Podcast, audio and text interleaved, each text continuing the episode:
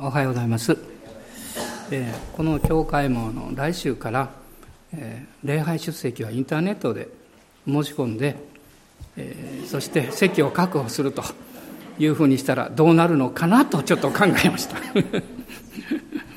えそうすると席がたくさん開くかなという感じもいたしますけど。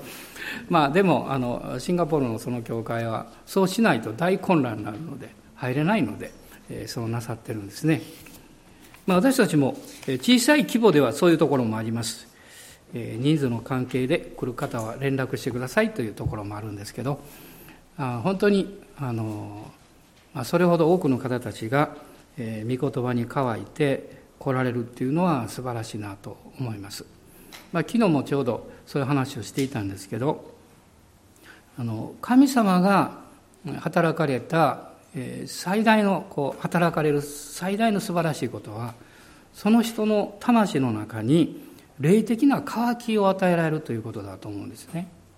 その霊的な渇きがないと、え御言葉を求めようとはしないんです。あもちろん問題が答えられるとか、そういうこともいいことなんですけどそういうのは一時的なんです。でもこの御言葉の渇きが与えられるとそれはその主ご自身イエス様ご自身を知ろうというですねそういうこう強い願いが与えられるわけです。あの教会には問題がある時は来るけどその問題がだんだん解決されてくると来なくなるというそういうことを昔よく言われました。で私はあまの、まあ、それもあるかもしれないけども、まあ、私はそういうことはあまり感じていません。そうじゃなくて神様が与えてくださった渇きを大切にする人は、えー、自分の生活や状況がどうであろうと教会に来られるしまた礼拝を大切になさるしえそれをあの信じています、えー、お互い大人の方に「あなたもすごく乾いてるみたいね」というふうにおっしゃってくださった えー、あの肌が乾いてるわけじゃないですよ、えー、魂が御言葉に乾いてるということです、えー、今日は、えーヤコブの生涯の7回目になります。創世紀の32章の22節から33節のところをまず最初に読みましょう。創世紀の32章の22節から最後のところです。ご一緒にどうぞ。しかし彼はその世のうちに起きて二人の妻と二人の女奴隷と十一人の子供たちを連れて野木の私を渡った。彼らを連れて流れを渡らせ、自分の持ち物を渡らせた。ヤコブは一人だけ後に残った。すると、ある人が夜明けまで彼と格闘した。ところがその人はヤコブに勝てないのを見て取って、ヤコブの桃のつがいを打ったので、その人と格闘しているうちに、ヤコブの桃のつがいが外れた。するとその人は言った。私を去らせよ。夜が明けるから。しかしヤコブは答えた。私はあなたを去らせません。私を祝福してくださらなければ。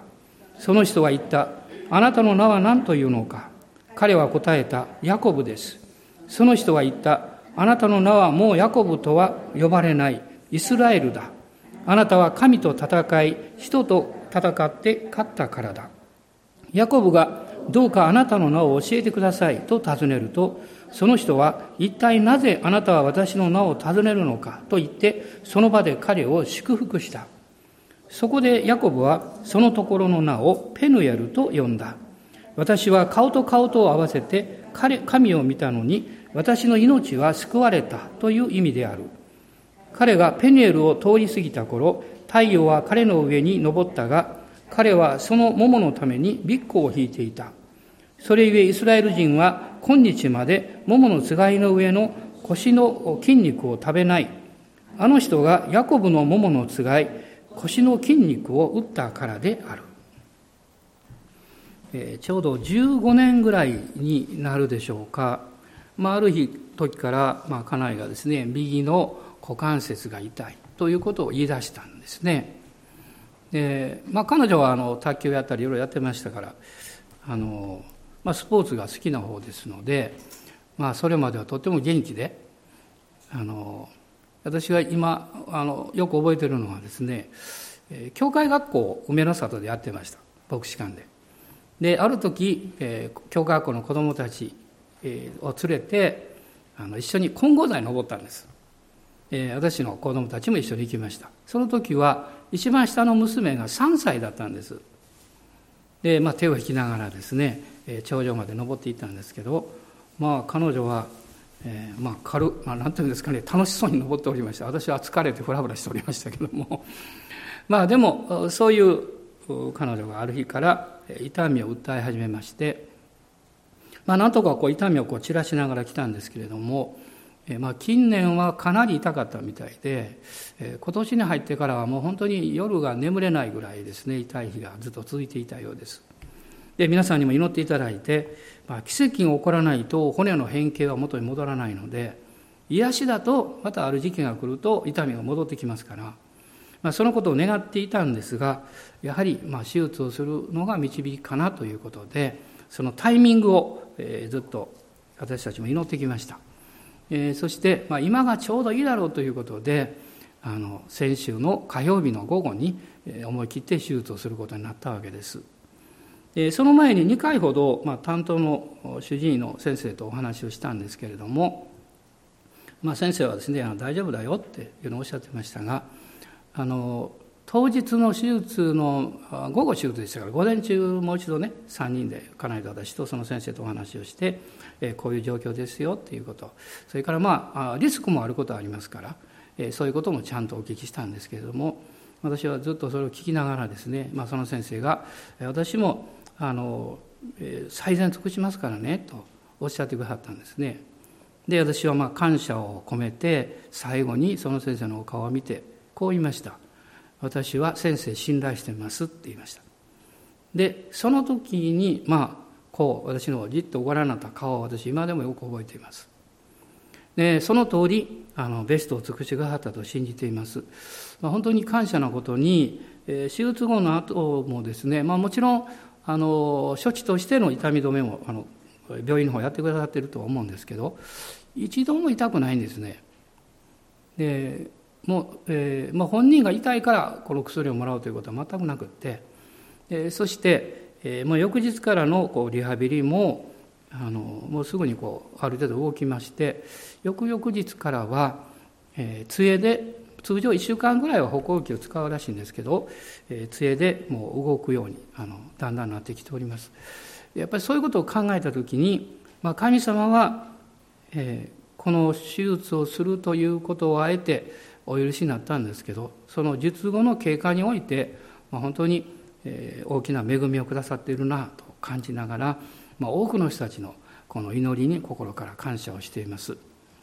でこういうふうに私は考えたんですね。彼女はまあ15年ぐらいその痛みをずっと担ってきたわけです、まあ、昨晩私はもう一度イザヤ書の53章を読みました。そこにはメシアの予言がありますけどそこでこのやがておいでになるメシアが私たちの病を負い私たちの痛みを担ったと書いています。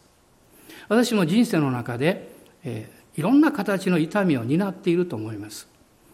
それは自分のことであれ家族のことであれあるいはこの対人関係の中で経験した痛みや悲しみもあります。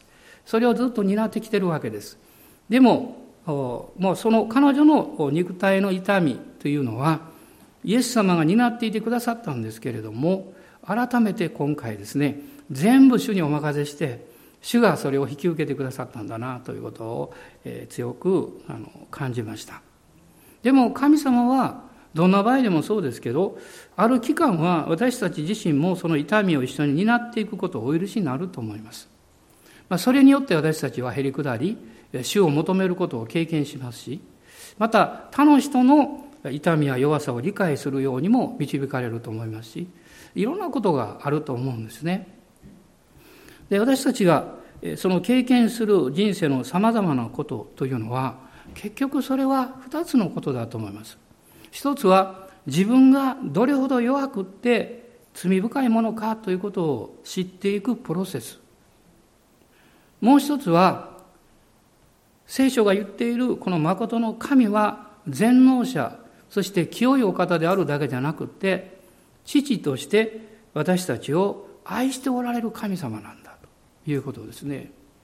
まあ、私もそのそういう、まあ、一緒にこう付き合ってきて夫婦ですから歩いてきたわけですけども、まあ、その中で、えー、他の特に多くの婦人方が股関節を痛められるケースが多いですからそういうこの姿をちらっと見た時にですね何か他人事でないというか思わずこう内側に祈りが湧き上がってきてどうぞ助けてあげてくださいっていうふうなそういう気持ちになるようになりました。まあ、それはやはり身近なところにそういう経験をしている人がいるということが私自身をそう変えたんだなというふうに思うんですね。今日はこのヤコブの7回目なんですけれどもヤコブは前回申し上げたようにこの聖書を見ますとこの4回読んだということが出てきます。まず最初は28章にありましたベテルと読んだ。2つ目は32章にありましたけどマナハイム。2つの陣営軍隊。そういう意味があるんですけどそういうふうに読んだ。ベテルは神の家という意味ですね。そして3度目が今日読んだ箇所にありました32章の3節のペヌエルと読んだと書かれています。ペヌエルっていうのは神の御顔という意味を持っているわけですそして4度目は35章に後に出てくるんですがイスラエルと読んだでもこのヤコブがイスラエルと呼ぶ前に、主が彼にあなたはイスラエルなんだというふうに名前を変えられた。それが今日読んだ箇所の中にすで、に出てくるわけです。まあ、ベテルというのは、救いの体験と言ってもいいと思います。初めてヤコブが家から離れて遠くに出かけるそういう孤独の寂しい状況の中で、主と個人的に出会います。どんなに皆さん楽しく教会に行っていても、どんなに仲間で一緒に賛美集会をしていても、神様と出会うのは個人的です。そこに何百人人がいようが、何千人いようが、神様はあなたと出会われます。それはあなたを大切に考えているからです。もし、あの、えー、誰かがですね、あなたを呼ぶときに、その10人のグループのその人とか言われたらですね、ちょっと嫌ですよね。でもあなたの名を読んで、あるいはあなたなんですということをこう明確に教えてくれると、あ、私なんだな。ね、私はその人に受け入れられているんだなということがわかります。神様はそのようにあなたを読んで、そしてあなたがその場所を神の家、救いの家として経験していく。その後で二つのことを私たちは学んでいきます。一つはこのマナハイムという経験の中でありますように、主に導かれていくというクリスチャン生活です。あの、クリスチャンだけれども、クリスチャンでない生き方をすることもできます。クリスチャンとして生きるというのは、教会に行くということではありません。結果として教会に行ってますけど、そうではなくって、ロマ書の8章にもありますね、神の御霊に導かれて生きている人。この人がクリスチャンです。神の御霊に導かれているので、その歩みの中で私たちは教会生活もしますし、個人の生活、あるいは家庭生活においても、聖書が語っているように神様を中心にした家庭を築いていきますし、その職場においても、私たちは主の皆によって祝福するという生き方を始めるわけです。でもそれらは、神の御霊に導かれているので、そういう歩みをします。ですから、このマナハイムというのは確かに、えそのように歩もうとするときには戦いが来ますね。この世との戦いとか難しい問題がやってきます。でも、主が見つかりを先に使わされたように、神様はあなたの今日という生きる現場の中に、すでに主の使いを使わし、あなたを守り、あなたのために道を開き、あなたに勝利を備えていらっしゃいます。アーメン感謝します。詩篇の91編の中にはそういう御言葉がありますね。サタンは荒野の誘惑でイエス様を誘惑した時にその言葉を使いました。ね、あなたがその高いところから飛び降りても、あなたの足が地に打たれないように神の使いがあなたを守ってくれるだろうって。だから飛び込めってね。そうすれば、ね、あなたが神の子であるということわかるだろうって誘惑をしました。私も個人的にその御言葉を導かれたことがあります。一週間に三度危険な経験をした時です。車が、えー、エンジンブレーキが効かなくなって、そして2日後には大雪で360度、2回転しました。雪の中ですね。その2日後は高速道路で雨の中、大きなトラックが、えー、ジャックナイフ現象っていうのを起こして、私が走ってるその、えーとコースの向こうの方ですけど、U ターンしてしまいました。目の前にそのトラックはこっち向いてるんですね。え1週間で3回経験しました。まあ、一つ間違えば、まあ、とんでもない事故になっていたんですけど、でも、その中で、その最中でしたけど、その詩篇の91編の御言葉が与えられました。あ、主が私を守っておられるんだと思うと、すごく感謝でいっぱいになりました。それだけじゃなくって、そのことによって、ああ主は生きておられるんだっていうことをより確信するようになったわけです。もし皆さんが毎日の生活の中で困難があったり辛いことがあった時にそれをマイナスに考えないようにしましょう。何かが足らない。それはどういうことですか？主が与えてくださるためです。困難がやってきた。どうしてですか？神の力が表されるためですあなたが、ね、誤解を受けたり人々から何か低くされたりするとき、あなたは喜んだらいいんです。神があなたを高くしてくださる経験のためです。主は素晴らしい方です。どうぞ大人の方におっしゃってください。神は素晴らしいよって、主は素晴らしいよって。ね、そういう方なんですね。でも実際その経験をしている最中というのは、えやはり辛い部分というのもあるわけです。まあ、もう一つの経験というのは、まあ、それは取り扱われるということです。私の自我、私たちの古き人、肉の働き、あるいは目に見えるものに引っ張りやすい、引っ張られやすいこの自分の弱さ、そういうものが取り扱われていきます。取り扱いというのは、神の臨在の中でのみなされます。人が人を取り扱うことはできません。誰かにあなたが訓練だと思って厳しくしても、その人は一時的に従うかもしれませんが、それは元に戻ります。あるいは心の中であまり良い印象を持たなくなるでしょう。でも、神があなたを取り扱いなさるとき、そこには神の臨在があります。これがペヌエルの経験なんです。ペヌエルっていうのはですから、神の御顔というこの意味を持っているわけです。このヤコブは、えー、もうベテルの経験をして、それから20年神様の導きを経験していたんです。でも、彼にはまだ、えー一つの問題点が残ってました。それは、救われて、神様は素晴らしい、この20年、で、おじのラバンによって何度も裏切られながら、でも家族を持ち、そしてたくさんの家畜を持つようになった。しかし彼の古き人はそのままだったんです。このクリスチャン生活における最大の問題問題点の一つというのは、古い自分、古い自分の生き方というものを神様になかなか明け渡そうとはしないということです。ですから、新しい領域の中を古い生き方で何とかやっていこうとするわけです。ですから神様は、その生き方から別の領域に生きるようにあなたを導かれます。それが野木の私です。今までの生きていた領域からその野木の私を通って次の領域に入っていきます。しかしその領域に入る前に、あなたは神様から取り扱いを受ける必要があります。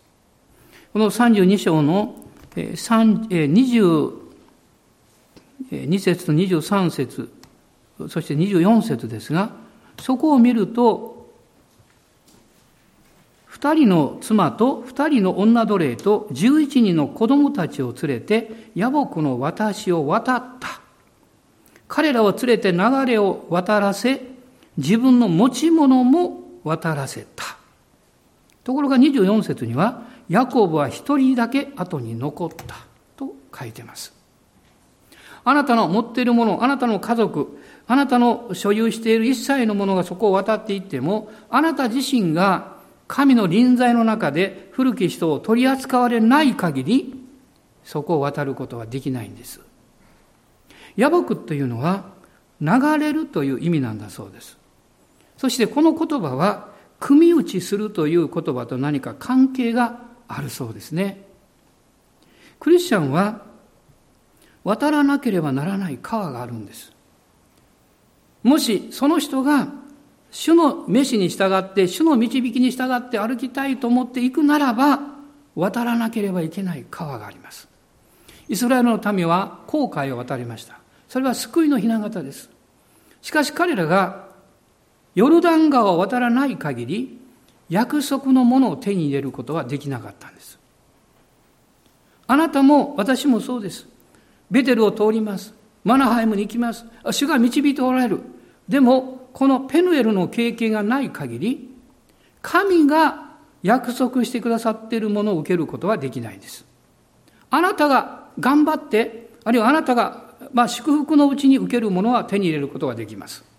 しかし、神様が意図されている約束は、この野木を渡らなければいけないわけです。その時どういうことが起こったんでしょう？ヤコブは一人で残されました。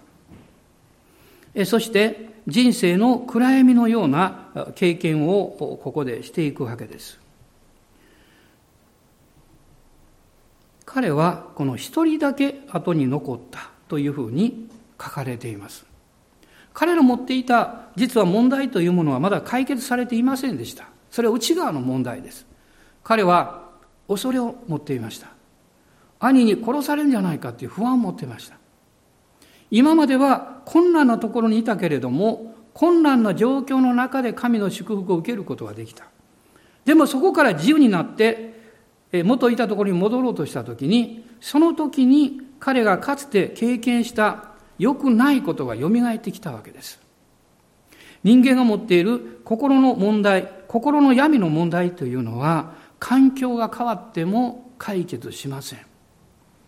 不安とか失望とか挫折感とか、あるいは劣等感とか、また、このヤコブが持っていた恐れとか、許せない思いとか、そういうものはいくらこの土をかぶせても隠すことができてもなくなりはしないわけです。聖書を見ていくと、主がこの語られた言葉が何度も出てきますけど、そのおそらく一番力強い言葉は、旧約も新約も同じだと思います。恐れることはありません。恐れることはありません。人は恐れてるからです。恐れなきゃいけない何か内側に持ってるからです。でも神様はなぜ恐れることはありませんとおっしゃったんでしょう。恐れる必要がないように、私はあなたの恐れの原因を許したとおっしゃるんです。あなたの恐れの原因を解決した。それは愛する御子の十字架の贖いを通してです。でもそれは、え何かいろんなものにこう包まれている間は解決できません。裸にならないといけない。一人になる必要があります。ですから、ヤヤコブは一人で残される経験をするわけです。主に出会うためです。人間っていうのは本能的にですね、不安になったり、こう、助けが必要な状況が起こると何かを掴もうとしますね。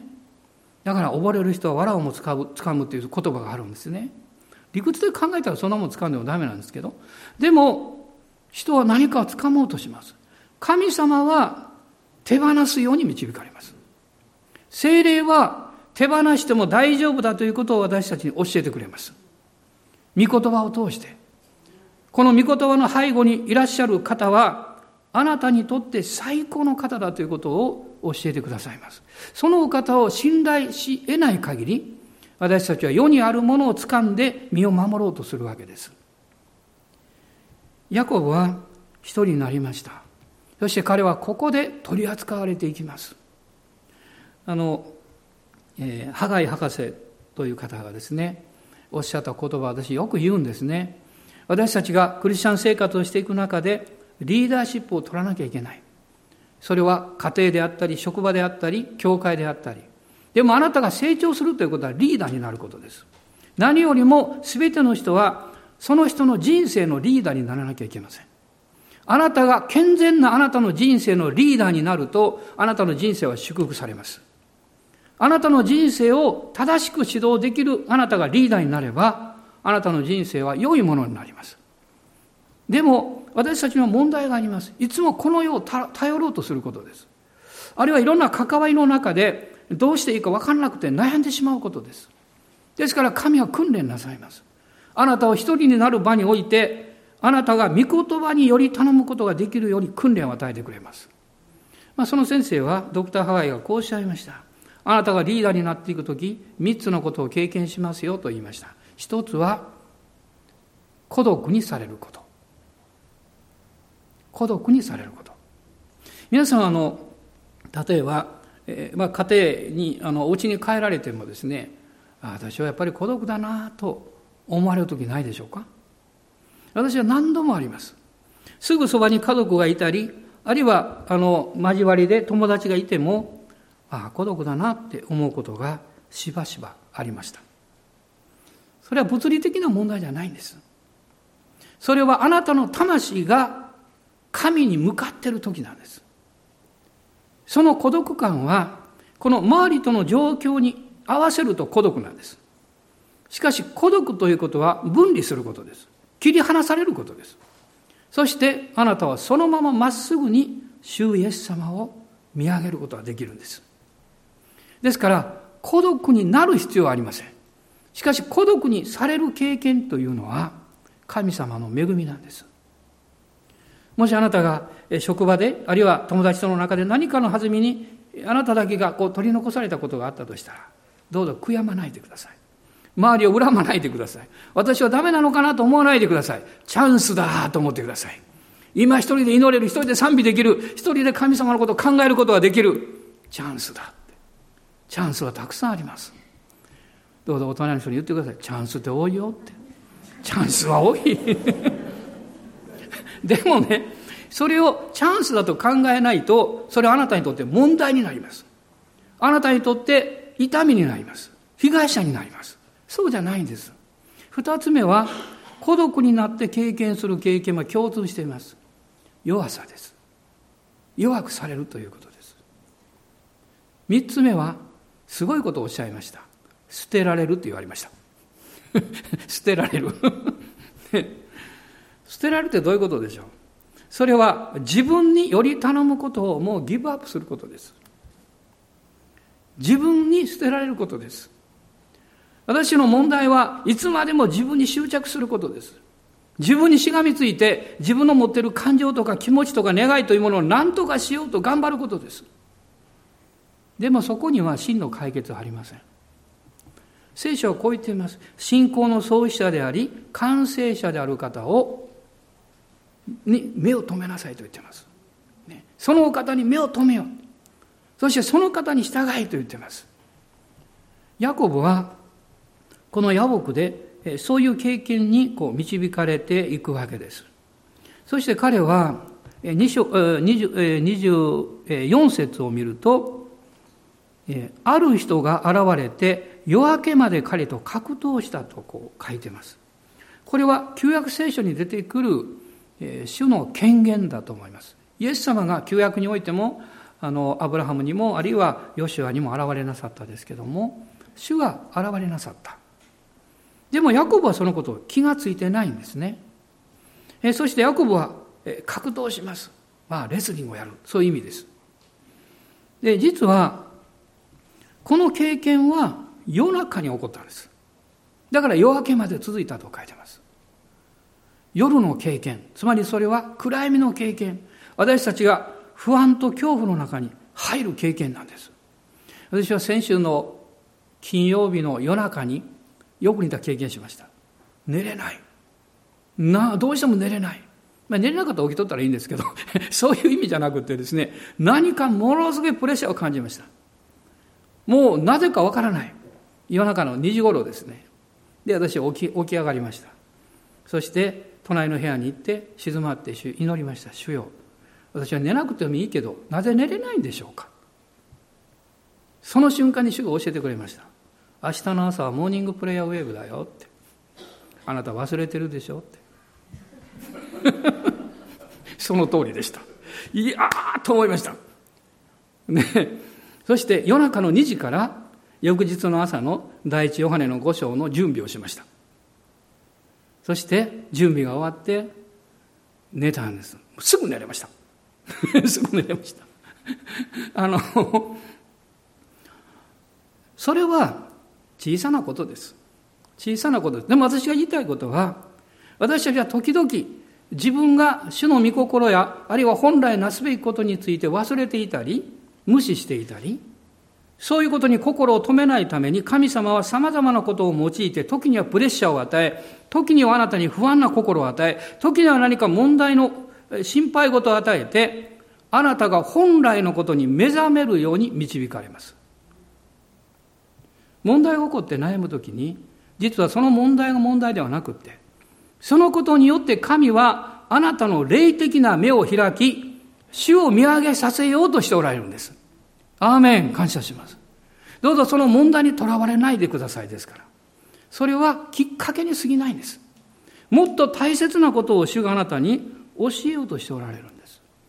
この夜明けまで格闘する経験、まさにそれはヤコブにとって取り扱われる経験であり、同時に神様の恵みを知る経験なんです。聖書の中にこう書かれています。あなた方が弱い時、あなた方は強いんだと。それは私の恵みはあなたにとって十分だから。弱い、その弱さの中に私の恵みは表されるんだ。その背景にあるのは何でしょうか？それは私たちが信じる、私たちが愛するお方のご性質です。そのお方そのものです。そのお方が良い方だから、私たちを目覚めさせようとします。皆さん、こういう経験あるでしょ？例えば、翌朝大切なテストがあるとかね、あるいは仕事で早く行かなきゃいけない、なかなか目が覚めないので、ご家族は起きなさいっていうのを起こしてね、目覚まし3つぐらい置いても次から次と消してしまうし、無意識のうちにですね、起こされてね、起こされた方は、どんなに重要なことが今日あるかまだ思いつかないので、うるさい、もっと眠たいとか言ってですね、文句言って。でもついに目が覚めた時に言います。なんでもっと早く起こしてくれなかったんだ？起こしてたじゃない、もっと先からってね。そういうことあるでしょ？私たちは本来の大切な使命に目覚めるまでは、そのことに目を覚まさせようとしている神様の見てが厄介なものに感じられるんです。問題に感じられるんです。何か私にとって意地悪のように感じられるんです。でも本当はそうじゃないんです。イザヤ書の、え、54章の10節を一緒に読みましょう。イザヤ書の54章です。ここに神様のイスラエルに対する契約のことが出てくるんですけれども、私たちもそれを今自分に対するものだと受け取っていいわけです。54章の10節です。どうぞ。たとえ山々が移り、丘が動いても、私の変わらぬ愛はあなたから移らず、私の平和の契約は動かないと、あなたを憐れむ主は仰せられる。何か面白いですね。何が面白いかというと、あなたを憐れむ主と書いてます。どうですか？面白くないですか？面白いですよ。だって、これが自分だとしたら、自分の大切なことにがあるのに、それに気がつかないでつぶやいてる自分というのは、それを知ってる人から見ると憐れみしかないんです。早く気がついたらいいのにって。早く目覚めたらいいのに。なぜそんなことをくよくよしてるんだろう。なぜそんなことをつぶやいてるんだろう。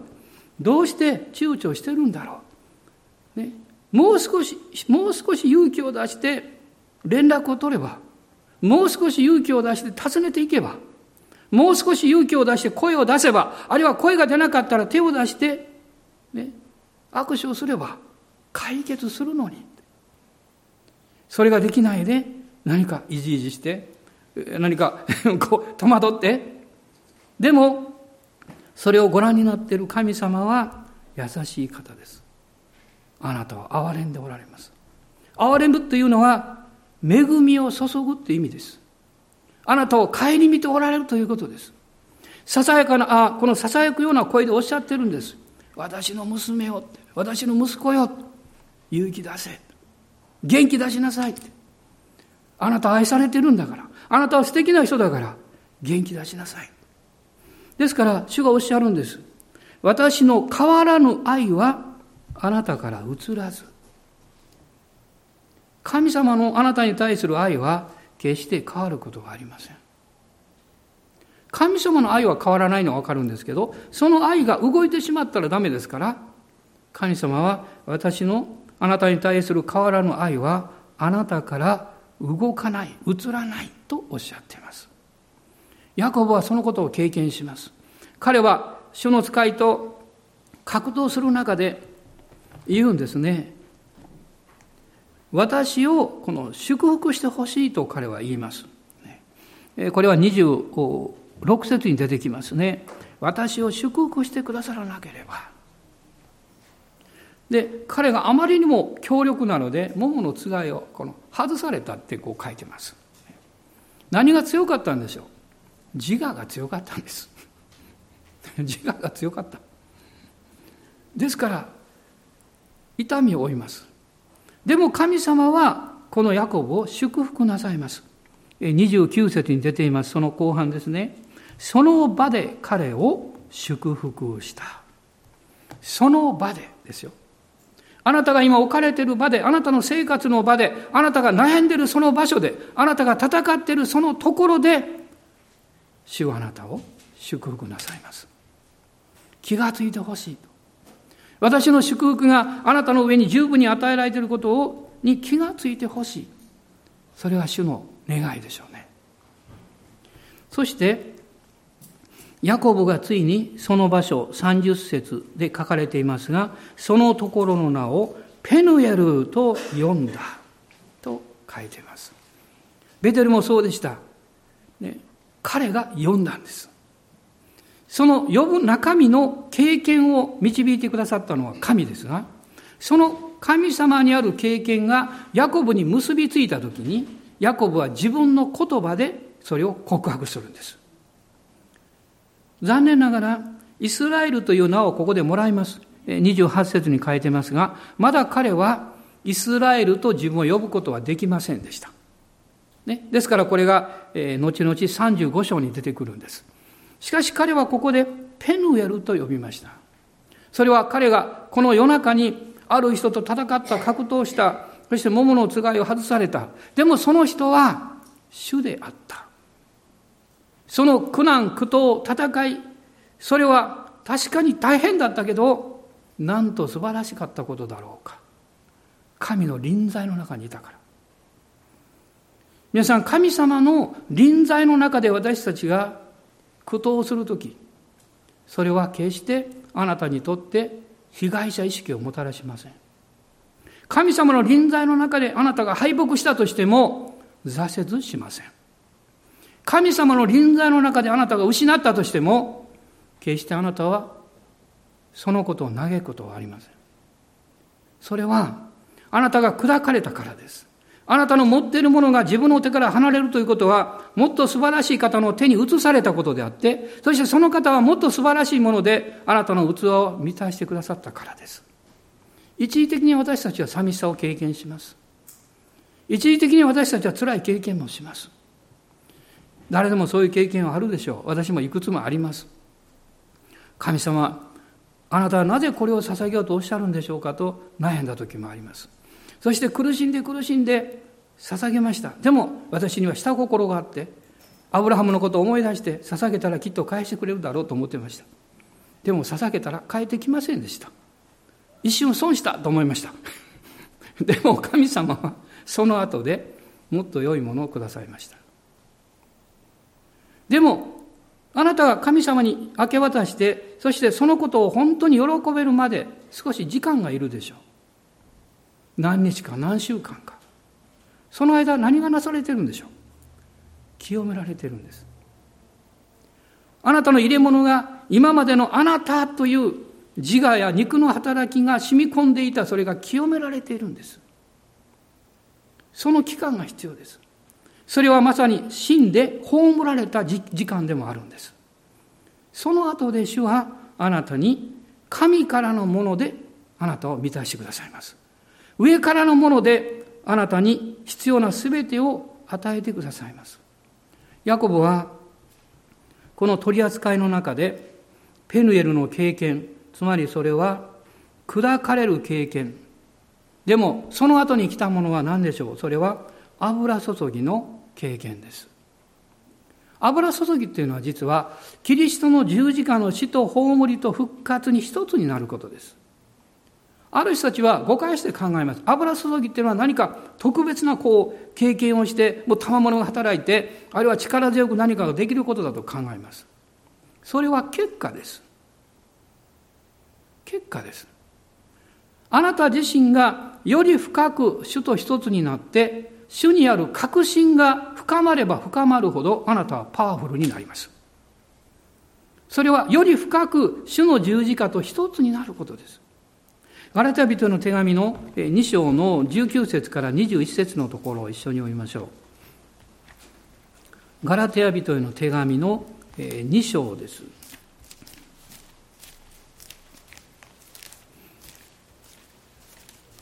2章のガラテヤ書2章の19節から21節です。ご支援どうぞ。しかし私は神に生きるために立法によって立法に知りました。私はキリストと共に十字架につけられました。もはや私が生きているのではなく、キリストが私のうちに生きておられるのです。今私がこの世に生きているのは、私を愛し、私のためにご自身をお捨てになった神の御子を信じる信仰によっているのです。私は神の恵みを無にはしません。もし義が立法によって得られるとしたら、それこそキリストの死は無意味です。ヤコブはこのエサオに対する恐れの解決方法をどうしたんでしょうか？それは贈り物をたくさん準備するということでした。許されるということではありませんでした。贈り物をたくさん準備する。つまりそれは良い行いによって自分の許されなければならないものを償おうとする行為と同じことです。聖書を見ていくと2種類の熱心があることが出てきます。1種類の熱心は神に認められることによって自分の良くない部分も補ってもらおうとして熱心になることです。もう一つの熱心は許されたので感謝でいっぱいになって熱心になることです。外側から見ると最初はよくわかりません。でもしばらく見ているとわかります。後者の方それはいつもその人の心の中に平和があります。前者の方はいつも何か焦りのようなものがあります。ストレスがあります。要求されているというものを感じます。ヤコブはこのペヌエルの経験の中で十字架を知っていきます。このガラテヤ書の中にありました。えー、私は神に生きるために立法によって立法に死にました。まあそれは神様の臨在の中に近づけば近づくほど、立法が分かってくるんです。立法というのは実は神の心なんです。しかし、そのことをまだ理解していない時には、要求する文字になるんです。あるいは要求する言葉になるんです。でもしあなたが上司に、あるいは学校の先生に、あるいは教会のリーダーに、えー、大々姉妹や大々兄弟、このことをしてしてくださいって言われたとします。その時にあなたは、その言われた先生や、あるいは指導者やあのあなたを教えてくれる人がどういう人であるかということを知らないとあるいはなぜそのことを言われたのかということを理解しないとそれはあなたに対する要求になります。しかもその時あなたが何か予定があったり自分がしたいと思っている時にそう言われるとあなたは少し気分を悪くします。なぜ私がしなきゃいけないのとか他の人がやればいいのにとか考えてしまいます。それをあなたにとって、え要求する立法だからです。しかしもしあなたがそのことが自分にとって自分の将来にとって大切なことなんだということを知れば、あるいはそのことがわからなくっても、それを言った方があなたのためにいつも益になることを考えてくれる人だということを信頼しておれば、あなたは自分の予定を変えてでもそうするでしょう。優先順位が変わるはずです。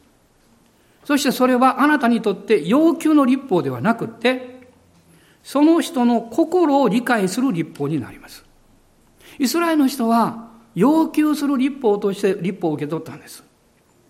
しかし、イエス様はその要求されている部分を全部身に引き受けてくださって、精霊による神の愛によって私たちが贖いを受けたそこから神様がそれをしてくださったんだ、完成してくださったんだという信仰によって、神を愛し、兄弟姉妹を愛する愛によって行動する立法に変えてくださいました。ですから、ローマ書の13章の中には、愛は立法を完成すると書かれています。立法は神の心なんです。その心は良い心であり、私たちにとって、え、最善のもの、最良のものをいつも備えてくださる心である。先ほど支援の103編の5節を、この今日の祝福のために読みましたけど、あなたの生涯は良いもので満たされると書いてます。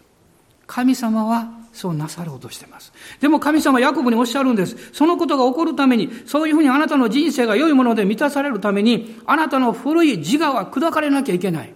あなたの古いこだわりや考え方やそういうものは取り除けられて、神様の考え方を受け入れる信仰が必要だとおっしゃっているんです。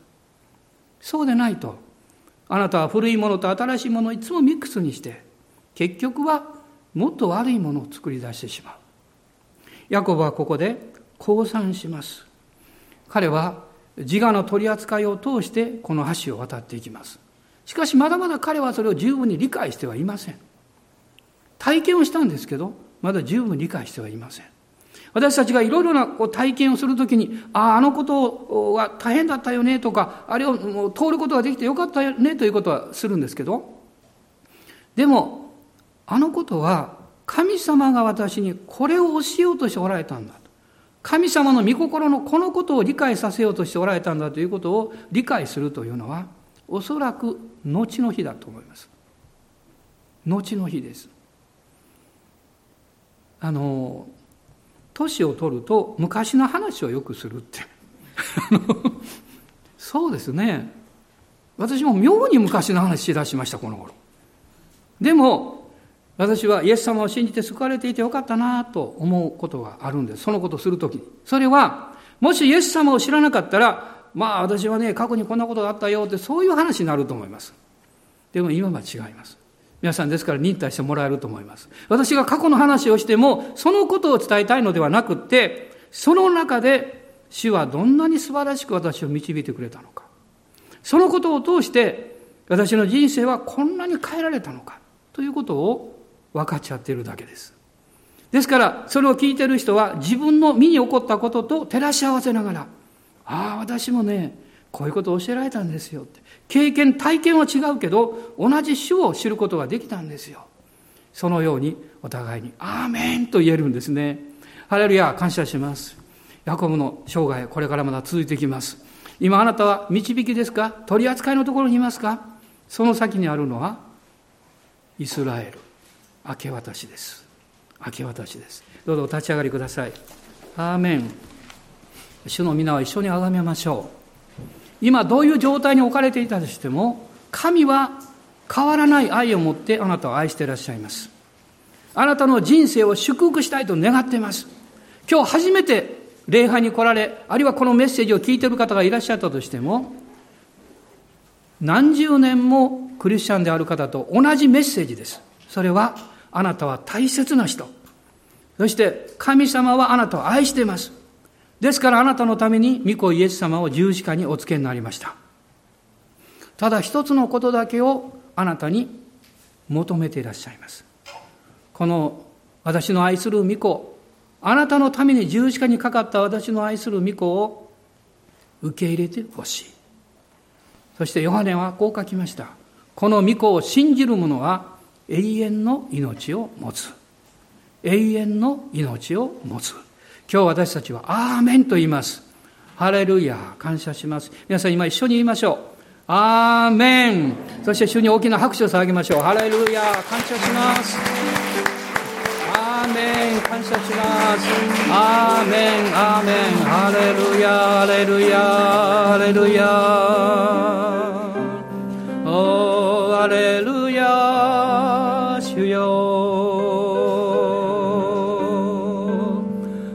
皆あがめます。アメン。主よあなたを愛します。ハレルヤハレルヤ。主よ。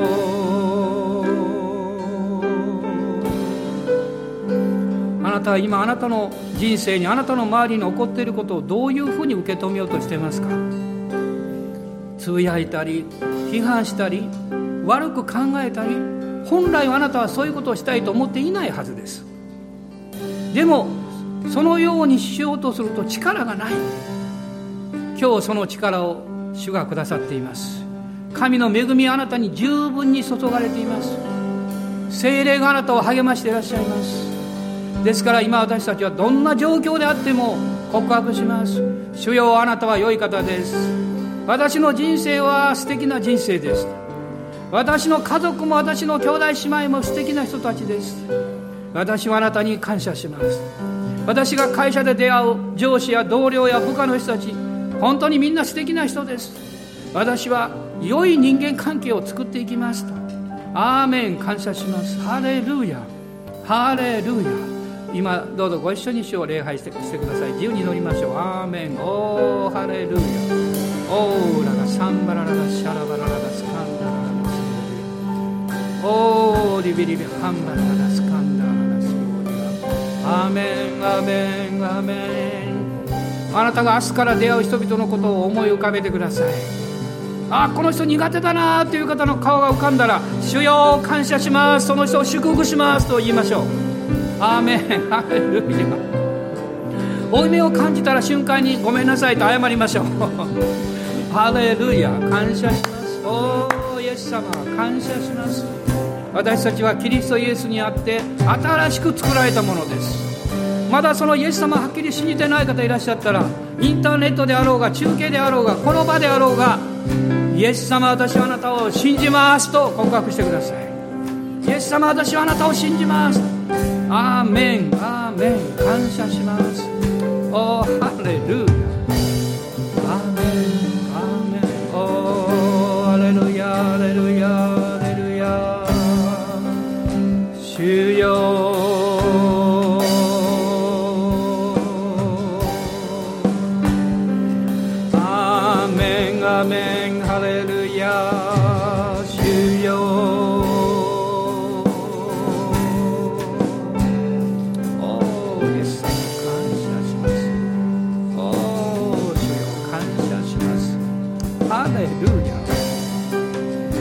何度後悔しても良くなることはありません。しかしあなたが主を見上げて信じるなら事態は変わっていきます。アーメン。ハレルヤ。おーハレルヤ。アーメン。ーメン今一緒に主を見上げて賛美いたしましょう。心から賛美を捧げましょう。主はあなたのことを知っておられるからです。アーメン。からより泳い晴れたすべて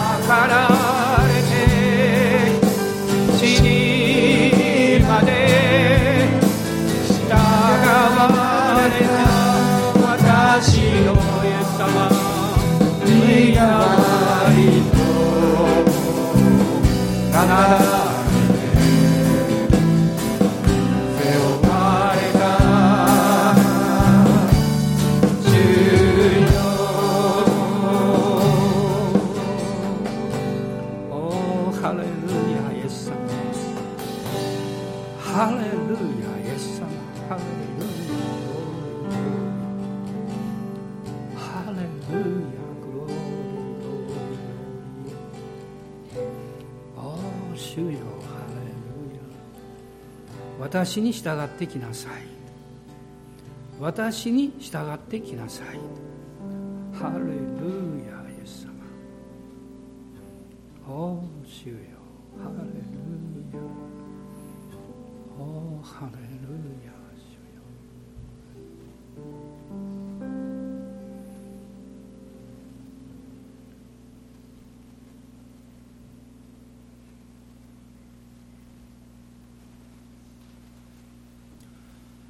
私たちの主イエス・キリストの恵み父なる神のご愛精霊の親しき御交わりが私たち一同と共にこの新しい週一人一人の上に豊かにありますように。